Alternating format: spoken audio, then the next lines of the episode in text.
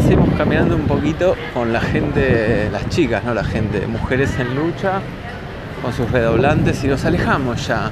Eh, después de esta micro pasada por la por el 8M en Congreso.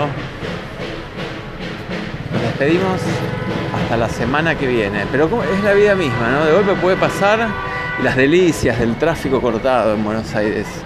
Eh, ¿Cómo se llama? ¿Cómo se llama? No se dice al aire. Eh, nos, despedimos hasta la semana que viene. Eso es lo que quería decir. Chau.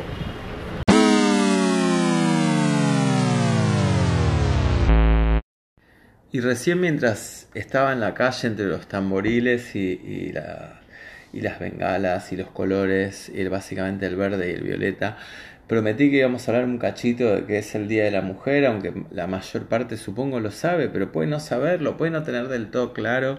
Pero es interesante también pensar que lo que hoy surge como un reclamo ante la cantidad impresionante de femicidios que está habiendo en, en la Argentina, eh, hay una raíz que tiene que ver con los derechos, básicamente, eso lo sabe medio mundo, pero está bueno siempre refrescarlo en esta cuestión de que, digamos, que, incluye reducción de la jornada laboral, condiciones dignas de trabajo, igualdad salarial y el derecho a crear sindicatos. Este reclamo viene hace un montón de tiempo y es eh, impresionante para mí también presenciar eh, el, el Congreso lleno de mujeres pidiendo por esto, aunadas más allá de cualquier otra diferencia. Bueno, eh, todo esto se origina básicamente en la conmemoración de una tragedia y hay un montón, hay un hincapié, me crucé con muchas amigas y no amigas con las que hablé y hay un hincapié hecho de manera muy radical en que no es un día de felicitaciones, sino de lucha. Así que acompañamos desde acá con este pequeño anticrítico emisión de menos de 10 minutos para ver qué pasó un poco en el Congreso. No es obviamente todo lo que pasó, pero nos despedimos sí. Hasta la próxima emisión.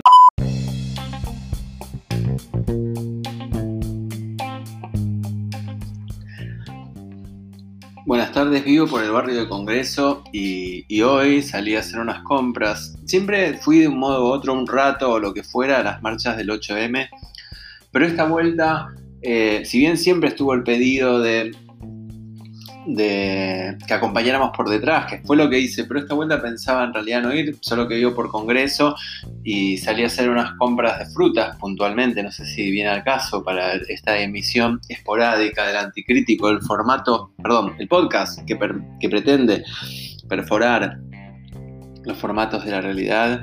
Y me llamó mucho la atención porque en el barrio empecé a cruzarme con bicicletas verdes, pañuelos verdes, obviamente, pañuelos naranjas, eh, carritos verdes, todo tipo de elementos verdes, hasta que en un momento, ya a dos cuadras de Congreso, me crucé con una amiga íntegramente vestida de, verde y venís a la marcha, yo estaba con la bolsa de las compras y era, bueno, voy, voy, voy, sí, me fui con ella.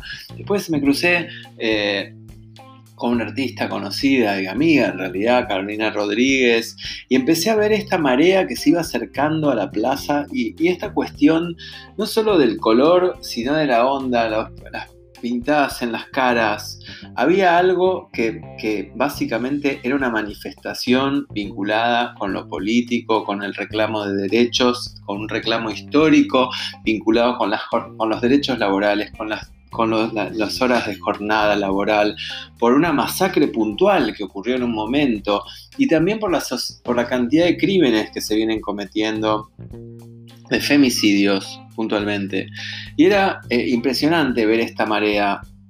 traté de grabar algunas cosas, me encontré con Andrea Molf que acababa de hacer una performance mientras estaba tratando de salir al aire, perdí esa grabación por una torpeza mía de la que me hago cargo completamente Después seguía acompañando a mujeres en lucha, todas vestidas de naranja, tocando sus tamboriles que intenté grabar, pero fracasé en el momento. Y en realidad la cuestión era acompañar este reclamo, este pedido, pero más que pedido es una exigencia, creo, y en el buen sentido lo digo.